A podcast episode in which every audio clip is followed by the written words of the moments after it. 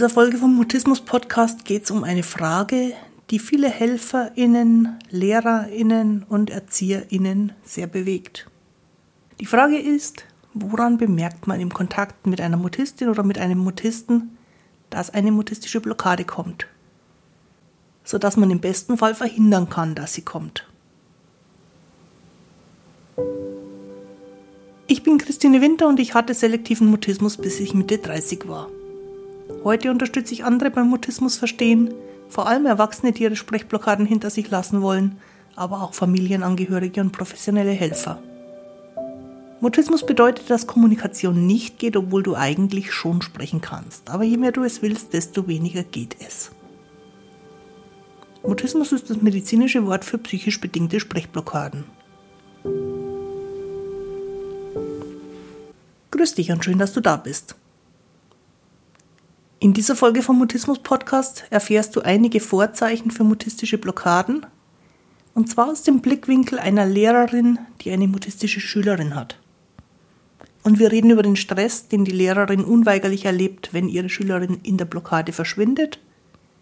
Und zum Schluss gebe ich dir drei erste Hilfetipps für, wenn die Blockade nicht mehr zu verhindern war. Los geht's, lass uns über Sprechblockaden reden. Ich möchte dieser Folge einen Fall zugrunde legen, wie ich ihn von Zeit zu Zeit von verschiedenen Leuten höre. Und ich fasse mal die Dinge, die an mich herangetragen werden, so zusammen. Eine Grundschullehrerin fühlt sich furchtbar, weil ihre Schülerin vor dem Unterricht ganz normal mit ihren Freundinnen spricht und lacht, aber sobald die Lehrerin im Unterricht versucht, das Mädchen anzusprechen, ist das Mädchen in einem Sekundenbruchteil plötzlich weg und reagiert nicht. Die Lehrerin ist sich ganz sicher, dass es an ihr liegt, aber sie hat keine Idee davon, was da passiert. Wenn du jetzt zuhörst und selber von Mutismus betroffen bist, dann würde sich für dich der Fall ganz anders darstellen, weil du ja dann das Mädchen wärst, das in die Blockade rutscht als Selbstbetroffener ist deswegen für diese Folge wichtig, dass andere Menschen etwas ganz anderes erleben als du selber in solchen Blockadesituationen. Manches von dem, was ich beschreiben werde, kannst du als Betroffener, als Betroffener vor einer Blockade bewusst wahrnehmen. Vor allem, wenn du weißt, worauf du achten kannst. Und vieles von dem, was ich erzähle, wird dir aber auch unbewusst bleiben. Manches, was ich beschreibe, kennst du überhaupt in Situationen, in denen Blockaden auftreten, nur so und daher fällt es dir selber auch nicht auf. Der Blickwinkel für diese Folge, aus der wir das Problem betrachten, ist also eine Lehrkraft. Es könnte auch ein Profihelfer irgendeiner Art sein. Es könnte auch jemand sein, der einfach öfter mal Kontakt mit mutistischen Personen hat. Was nimmt also in unserem Beispielfall die Lehrerin wahr?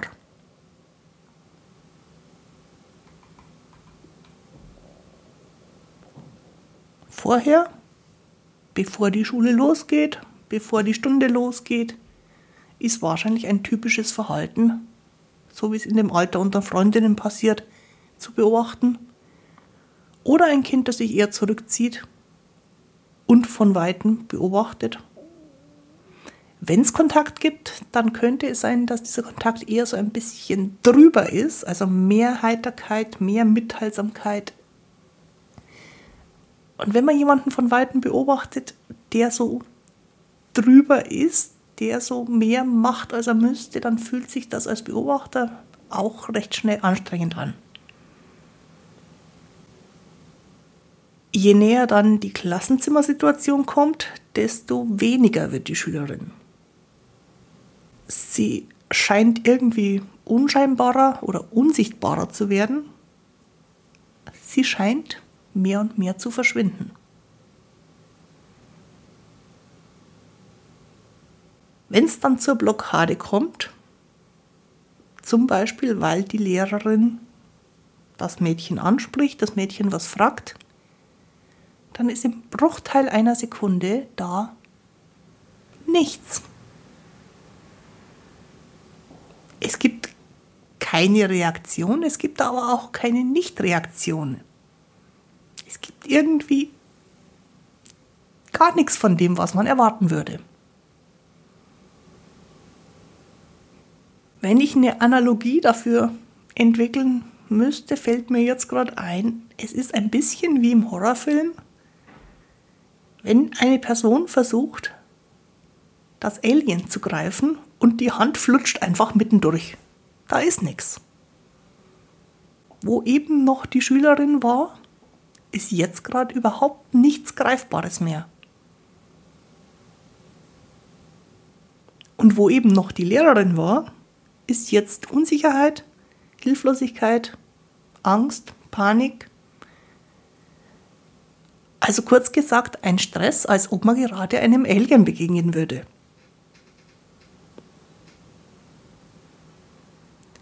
Und ganz wichtig, weil das eine ziemlich merkwürdige Analogie ist. Betroffene von Blockaden sind für mich keine Aliens. Betroffene von Blockaden sind Menschen, die gerade in der Blockade sind. Aber Autoren von Horrorfilmen spielen gerne mit den verschwindenden Menschen, um Horror zu erzeugen. Wie Aliens wirklich sind, wenn man ihnen begegnen würde, weiß ja keiner. Wahrscheinlich wären die nett kommunikativ und entspannt. Ich glaube aber trotzdem, dass die Analogie mit dem Horrorfilm ganz gut passt, weil es passiert was,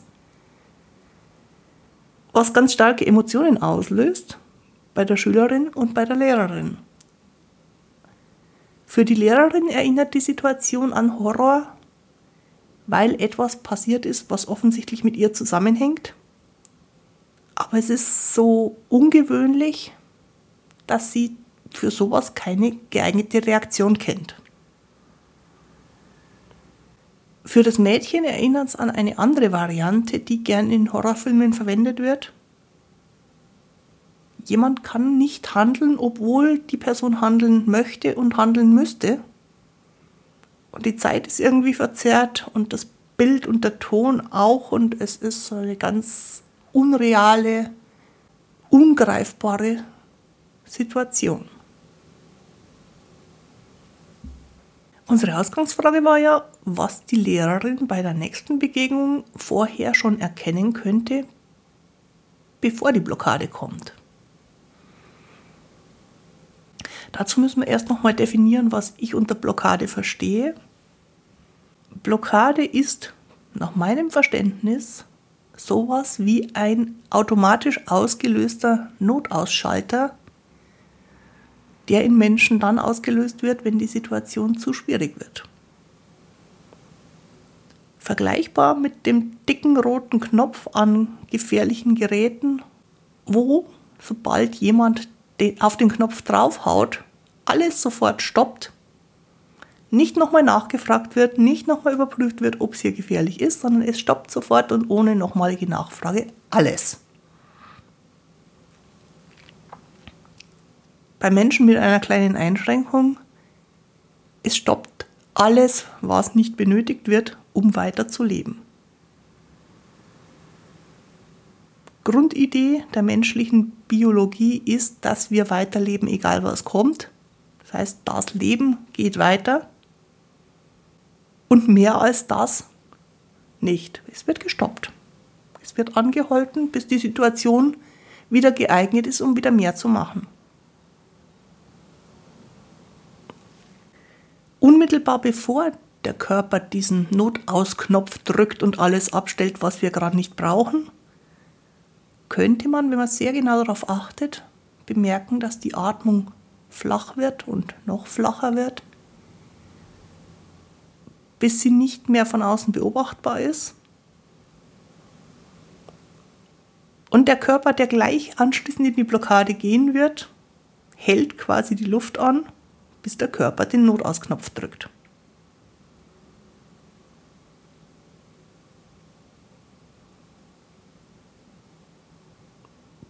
Wenn die Luft angehalten wird, ist die Blockade unter Umständen schon nicht mehr zu bremsen. Die wird dann kommen, weil das Gehirn in Not gerät ohne Luft. und abschaltet. Ich glaube, das hat so eine gewisse Logik. Deswegen müssten wir schon ein bisschen früher mitkriegen, dass die Blockade kommt. Falls vorher gesprochen wird, würde man an der Stimme hören, dass die Stimme frequenzärmer wird.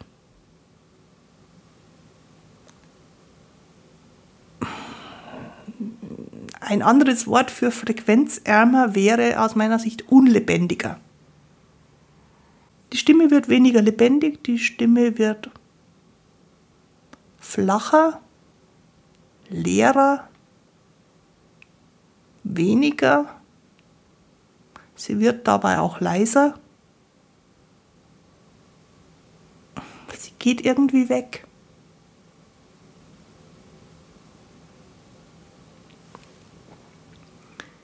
In solchen Situationen, aber auch in Situationen, wo nicht gesprochen wird, wird auch die Körpersprache und die Mimik leerer, weniger, geht weg. Das kann extrem schnell von einem Moment auf den anderen gehen. Je genauer man hinschaut, desto früher kann man es aber schon erkennen, denn es dauert schon ein paar Augenblicke lang.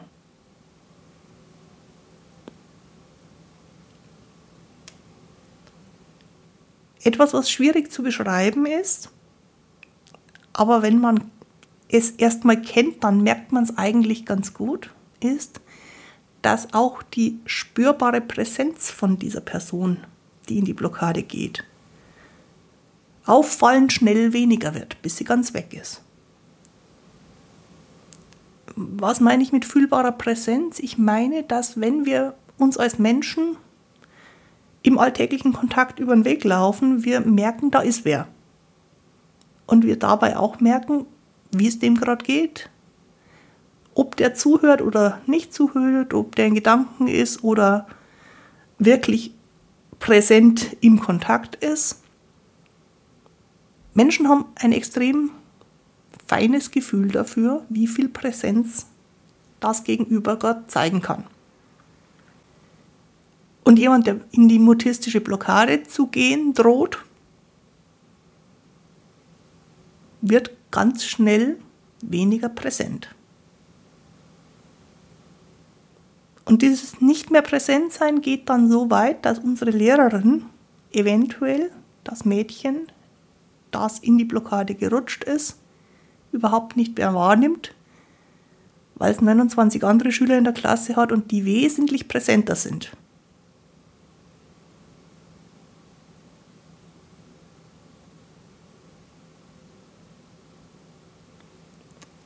Was noch vor diesem körpersprachlichen, stimmlichen Leerwerden und dieser verschwindenden Präsenz beobachtbar wäre, ist, dass die Person, die auf eine Blockade zusteuert, die Wahrnehmung verändert. Klingt jetzt kompliziert zu beobachten, und ich gebe zu, es ist auch kompliziert zu beobachten. Aber was Menschen auf dem Weg zur Blockade passiert, ist, dass die so eine Art Tunnelblick kriegen. Das Gesichtsfeld wird enger. Bestimmte Dinge im Blickfeld werden nicht mehr gesehen, meistens am Rand. Und was man von außen beobachten kann, ist, dass die eine relativ starre Blickführung haben. Entspannte Augen sind die ganze Zeit unterwegs. Entspannte Augen, ein entspannter Blick wandert die ganze Zeit durch die Gegend und versucht so viel wie möglich irgendwie wahrzunehmen, meistens gar nicht bewusst, sondern so nebenbei. Je starrer ein Blick wird, desto heftiger ist der Stress im Inneren bei demjenigen, der da gerade blickt. Und was du nicht von außen sehen kannst, ist, dass der Mensch einen Tunnelblick hat. Aber was man von außen sehen kann, ist, dass ein Mensch so guckt, als ob er durch einen Tunnel schauen würde. Und das ist schon ein Vorwarnzeichen dafür, dass jemand, der mit Blockaden auf Stress reagiert, demnächst in eine Blockade gehen könnte. Eine andere Wahrnehmungsveränderung in solchen Momenten ist, dass sich das Hören verändert. Menschen vor der Blockade und Menschen dann vor allem in der Blockade hören anders. Das ist sowas wie die akustische Variante vom Tunnelblick. Die Frequenzen, die gehört werden, reduzieren sich. Die Frequenzbreite ist jetzt recht technisch, aber die Frequenzen, die gehört werden, werden weniger. Es wird mehr, was auch hörbar da wäre, nicht gehört. Das kann so weit gehen, dass die Person, die sich einer Blockade nähert, bestimmte Dinge, die gesagt werden, nicht mehr hört. Oder zwar hört, da wird was gesagt, aber nicht mehr versteht was. Also es ist Ton da, aber die Wörter werden nicht mehr transportiert. Oder Stimmungen werden nicht mehr transportiert. Als Beobachter merkt man das tatsächlich daran, dass die Person irgendwie weggetreten wirkt und nicht mehr so richtig hört, was eigentlich gerade gesprochen wird. Und auch das kann man, wenn man sich darauf konzentriert, einigermaßen gut beobachten und auch das ist ein Zeichen, dass hier jemand gerade in Richtung einer Blockade unterwegs sein könnte.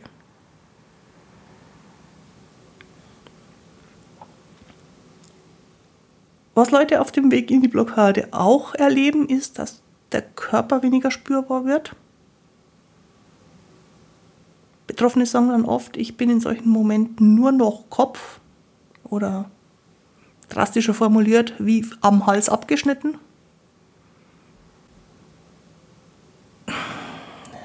Ich weiß nicht, ob man es wirklich beobachten kann. Ich weiß aber, dass ich es bei Menschen oftmals spüre wenn der Körper aufhört, für die eine Rolle zu spielen.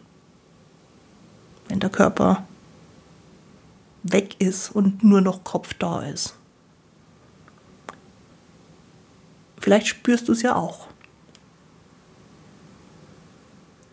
Wahrnehmung verändert sich auch in Bezug auf den sogenannten Lagesinn, also wo der Körper sich wie im Raum bewegt.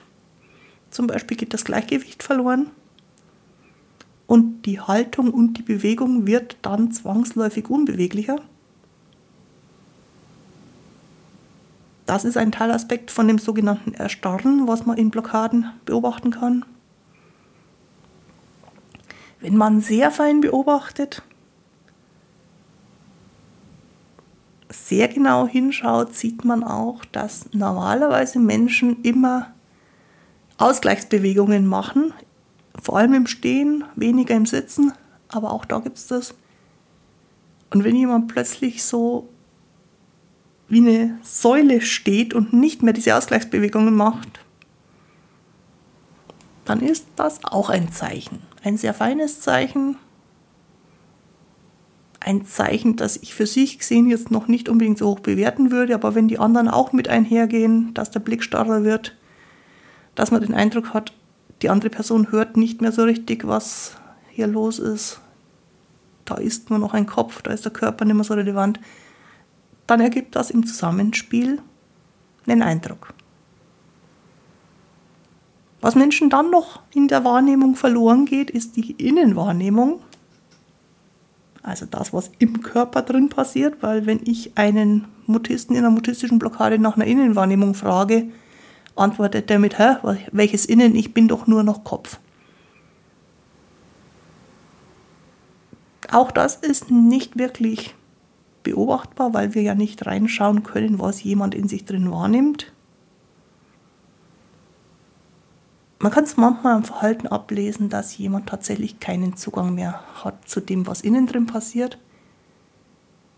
Und besonders wichtig finde ich, dass wir die Innenwahrnehmung, also das Gefühl im Körper brauchen, wenn wir Sachen entscheiden sollen, für die Logik alleine nicht reicht, also für die der Kopf alleine nicht als Instanz ausreichend ist, sondern wir irgendwie das sogenannte Bauchgefühl brauchen.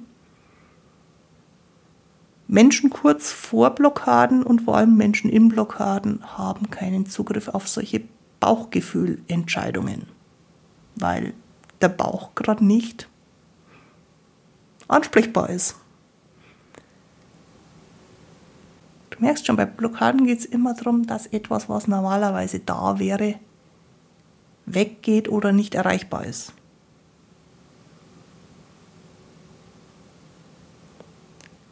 Wenn du noch früher das Beobachten anfangen würdest, oder eher auch nur das Hinspüren, weil so richtig beobachten kann man es gar nicht, dann würdest du bei der Person, zu der du hinspürst, merken, wie Spannung entsteht, wie Stress entsteht, wie die Spannung und der Stress im Laufe der Zeit immer mehr Hilflosigkeit, Unbeholfenheit, ich weiß nicht, was das Wort dafür ist, Unfähigkeit mit dem Stress umzugehen, produziert. Was man beobachten kann, ist, dass in dieser Phase, wo sich die Spannung aufschaukelt, der Stress sich erhöht, spontane Reaktionen weniger werden und aufhören. Spontane Reaktionen vor allem in Richtung von spontanem Lachen, spontanem Lächeln, spontaner Kontaktaufnahme mit anderen und die sogenannte körpersprachliche Spiegelung, dass Menschen, die sich begegnen und die sich irgendwie miteinander in Kontakt befinden, sich angleichen, ähnliche Körpersprache zeigen. Also zum Beispiel einer lächelt, der andere lächelt mit. Oder eine kratzt sich an der Nase und fünf andere kratzen sich auch irgendwo im Gesicht. Also diese, diese Angleichung auf körpersprachlicher Ebene, die hört auf, wenn Stress massiv wird und sie hört spätestens dann komplett auf, wenn jemand in eine mutistische Blockade fällt. Jetzt habe ich versucht, ein bisschen einzuflechten, was eigentlich bei der mutistischen Person passiert, bei der Schülerin passiert. Währenddessen passiert natürlich bei der Lehrerin auch was. Wenn wir drauf schauen, wie es der Lehrerin geht, während sie die Schülerin in der Blockade erlebt, dann ist da als Gefühl, nicht unbedingt als Gedanke, der Eindruck von, da ist keiner. Es ist sozusagen eine Körperhülle von der Schülerin, die die notwendigsten Funktionen zum Leben aufrechterhält. Die Persönlichkeit der Schülerin ist aber gerade nicht mehr da. Und wenn die Lehrerin ehrlich ist, dann denkt sie sowas in Richtung von, es macht mir Angst, wenn die andere Person plötzlich so surreal wird. Es geht mir ein bisschen wie in einem Horrorfilm.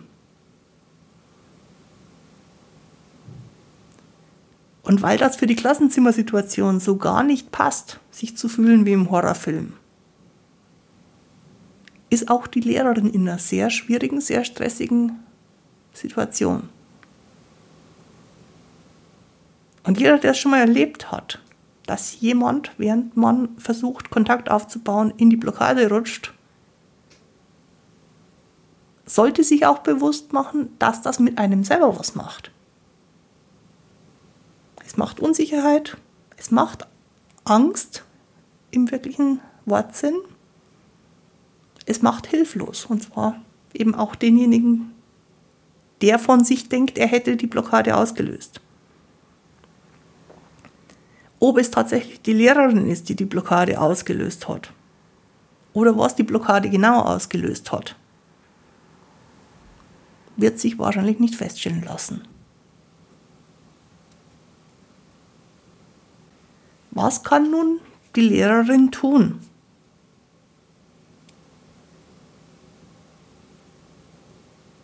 Ich finde die Frage einerseits wichtig, andererseits schwierig. glaube, was die Lehrerin tun kann, ist vor allem für sich selber sorgen. Denn da ist jetzt gerade extremer Stress in ihrem Körper.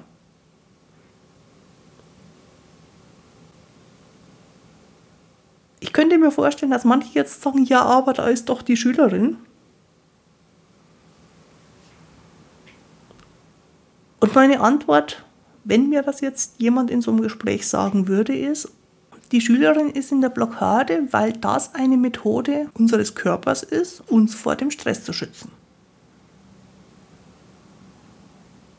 Es ist nicht die beste Methode und es wäre gut, wenn der Körper für die Schülerin auch noch andere Methoden hätte, aber jetzt gerade ist Blockade das Beste, was die Biologie für die Schülerin tun kann.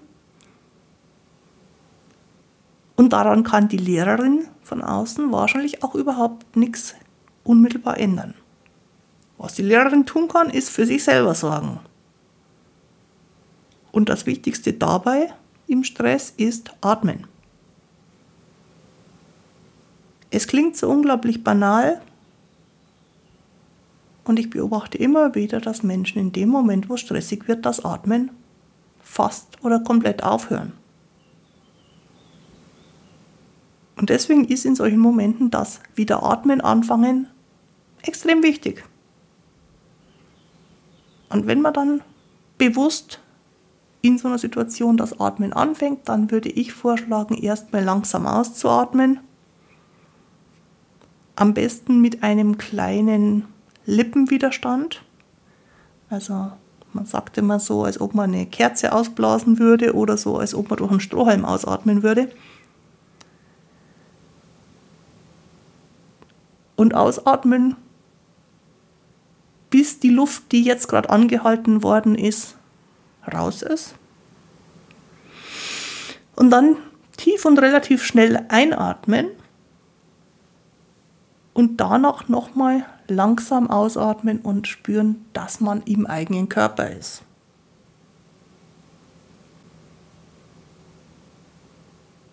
Die gute Nachricht ist, mit diesem langsamen Ausatmen, schnell Luft holen, nochmal langsam ausatmen und sich in den Körper wieder hineinspüren, kann man Stressspitzen bei sich selber gut abfedern.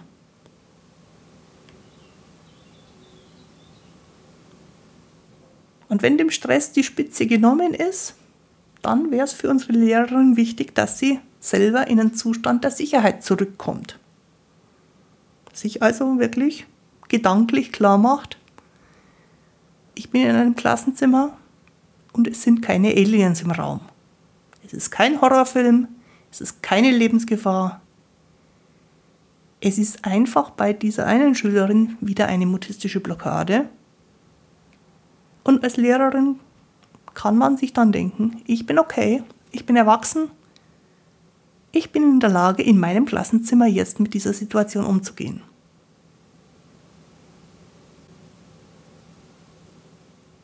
Und nach erstens atmen und zweitens in einen Zustand von Sicherheit gehen, kommt für mich drittens die Lehrerin sollte Raum geben für alles, was passieren will und auch für das Nichts oder das Nicht-Passieren, das jetzt gerade passiert.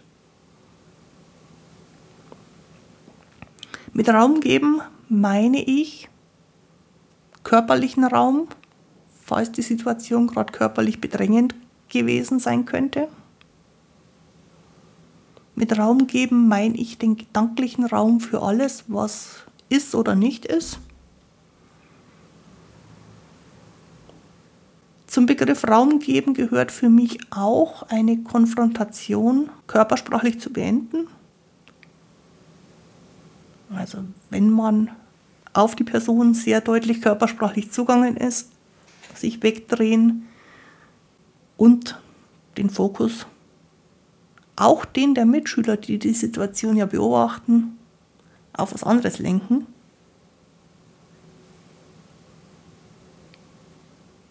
Und weil da immer noch Stress da ist, ist meine Erfahrung, es hilft, gerade in der Lehrerinnen-Situation, wenn man dann einen Monolog anfängt, weil Reden den Stress schneller abbaut. Und die Klasse ist nicht von lähmendem Schweigen umgeben und die Schülerin, die in der Blockade ist, ist nicht von Schweigen umgeben. Und die Situation kann sich schneller normalisieren, weil gesprochen wird. Es kommt in dem Moment nicht unbedingt auf wahnsinnig tiefschürfende Erkenntnis an. Es kommt, wenn ich es flapsig sagen sollte, darauf an, dass die Luft scheppert. Wer schon mal Zeuge meiner Monologe in solchen Situationen gewesen war, weiß, ich rede halt.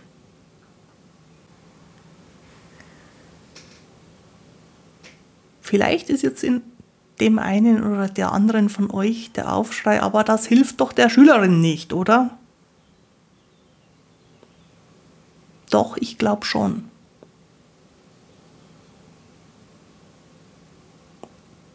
Die einzige mir bisher bekannte Art, jemanden in der Blockade zu unterstützen, ist, dass man den eigenen Stress so weit minimiert, dass der Mensch Sicherheit erleben kann, wenn sich die Blockade wieder löst.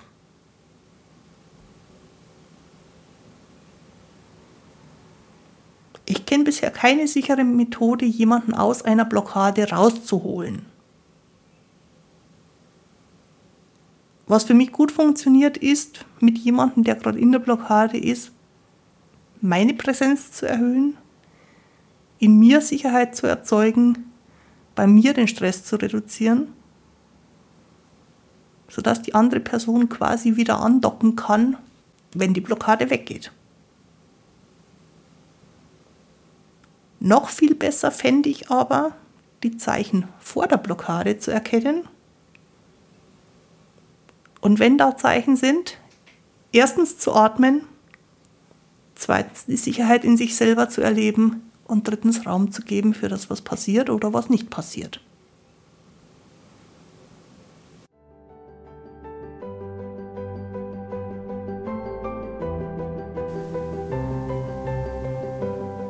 Auch die heutige Folge findest du wieder auf der Internetseite christinewinter.de-mutismus-podcast. Und wie immer hast du dort auch die Möglichkeit, dich für den Newsletter einzutragen. Und unter den einzelnen Podcast-Folgen kannst du mir auch gerne einen Kommentar hinterlassen.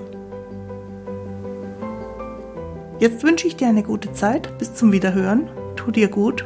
Deine Christine Winter.